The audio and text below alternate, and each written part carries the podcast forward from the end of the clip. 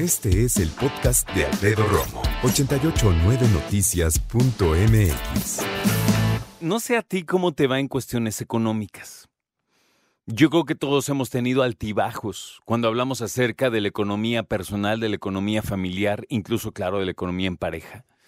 Eh, hemos atravesado esta situación de vivir en un núcleo familiar, que nuestros padres a lo mejor en algún momento tengan que hablar con nosotros porque pues, la cosa económicamente no va bien, ¿no? Porque a mí me parece, y esa es a lo mejor nada más mi experiencia, pero yo no conozco ningún papá o mamá que diga, nos está yendo increíble, ¿eh? ¿Qué quieren? yo no. Ojalá haya gente que sí, ¿no?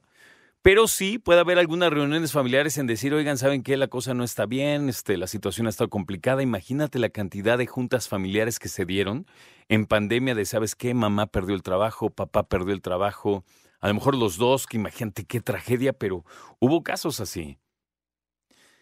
Cuando a lo mejor sales de casa de tus papás, los que salimos solteros, pues empezamos a ver lo que significa vivir y lo que significa pagar nuestras cosas y salir adelante y de repente regresar a casa de nuestros papás a gorronear ahí, pues una comida, lo que sea su voluntad, ¿no? Porque uno sí termina pues como arrastrando la situación. Haces cuentas, dices, creo que se me puedo salir de casa y la libras, pero pues ahí empiezas. Que si la renta, que el auto, el transporte, la comida, empiezas a hacer tus cálculos. Y los Iba a decir una cosa así me... Bueno, sí, los malditos imprevistos que a veces se presentan y que son tan difíciles y que te desequilibran económicamente. Y no nada más por un mes o una quincena, sino por un buen rato. Nunca faltan, ¿sabes? Siempre tenemos que tener por ahí un colchoncito, pero ¿cuántas veces no vivimos al día? En algún momento así llegamos arañando la semana o la quincena. ¿Y a cuántos no nos ha pasado en la vida? que en cuanto llega tu pago, tienes que dar una muy buena lana a todo lo que debes. O lo que es tu responsabilidad, no es que sea una deuda. Por ejemplo, la renta no es una, deuda, es una responsabilidad.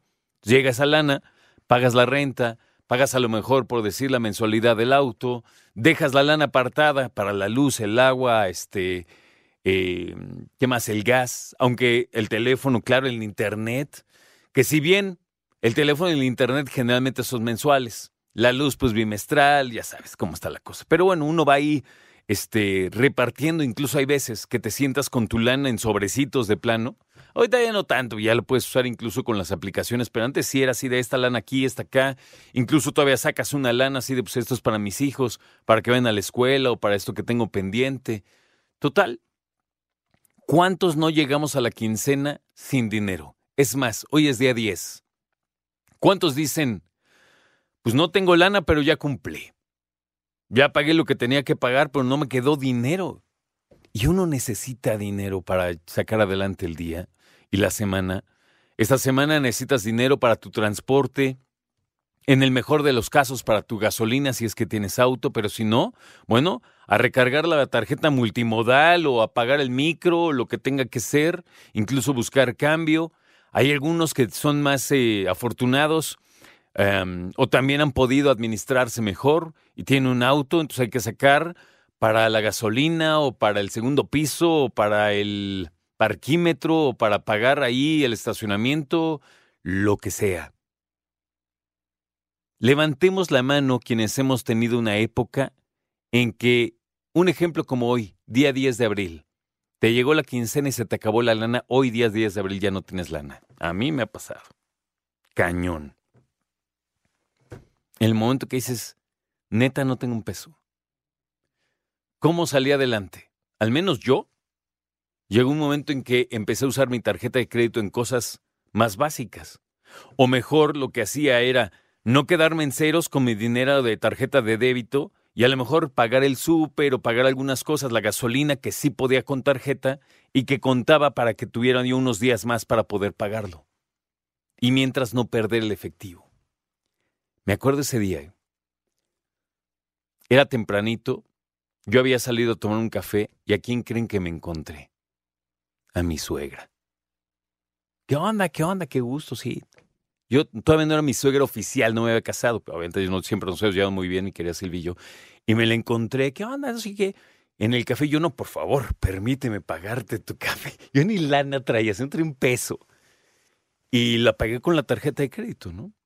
Y uno, mira, queda bien antes de hacer el oso. Pero me acuerdo que en ese momento, digo, los cafés no es que sean regalados, pero me acuerdo que pues, un café era un café. Yo pues, hubiera usado el salán en cualquier otra cosa, ¿no? En la comida del día, echarme unos tacos, en lo que fuera. Y me acuerdo que no, se fue yo, hombre, un gustazo. Y, y ya que se fue, digo, jamás a la fecha no me he arrepentido. Al contrario, creo que me fue bien en ese sentido. Pero sí fue así como, no traigo un varo. No traía un peso y yo todavía quedando bien. Y fíjate, afortunadamente, bueno, un café no me hizo daño, pero ¿cuántas veces no quisimos vivir en un estilo que no podíamos tener? Dándote esos lujos o esos, pues no lujos, porque no, pues quién puede, ¿no? Lujo como tal, no. Pero sí dándote esos permisos que a lo mejor no tenías que haberte dado. Cuando llegas a la quincena pueden ser tres opciones que vienen a la mente, salvo las que tú puedas tener en la tuya. Pero yo creo que o llegas sin un peso, o con un poquito, o eres tan bien administrado o administrada que a ti no te pasa eso, y llegas sin bronca. Escucha a Alfredo Romo donde quieras, cuando quieras. El podcast de Alfredo Romo en 889noticias.mx.